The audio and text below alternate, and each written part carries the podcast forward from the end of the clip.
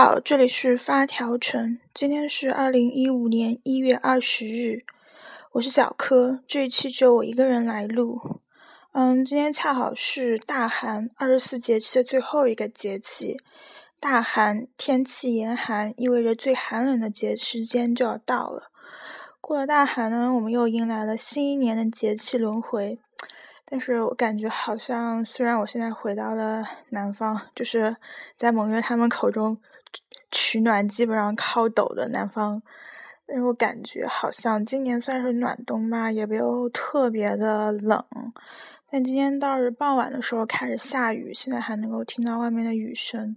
北京倒是好久都没有下雨了。然后，其实今天录这一期的目的是为了纠正一下上一期的错误。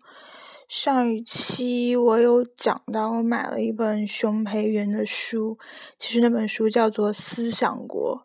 呃，我我上上一期一激动，不小心把它说成了《理想国》。《思想国》这本书其实就是熊培云在国外。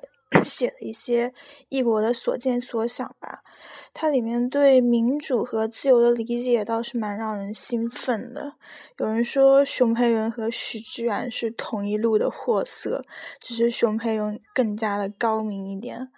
我觉得吧，这个也是个人个看吧。我也稍微看了一点，那我在看的时候把它和刘瑜的那个书结合，就是相比较了一下，我觉得还是。大家都有自己不同的想法嘛，我也不能说什么。你说我喜欢他，然后有些人可能就又不喜欢他，这种事情也说不好。比这对书的评价还是一种蛮一个蛮主观的东西吧。然后好像也没什么事情了吧？本来想说一下那个北新桥的小笨龙的，我们当时说小笨龙的时候，真是尽显了我们没文化的姿态。但我查了一下，后面是新欢说的那个版本还是蛮正确的，就是新欢是把它简化了一下来说，对，蒙月那个版本就是新欢那个版本截取了一小部分，更加浓缩、高度浓缩、令人印象深刻的版本。好了，也没什么了，明天蒙月新欢菜宝结束最后一场考试。加油哦！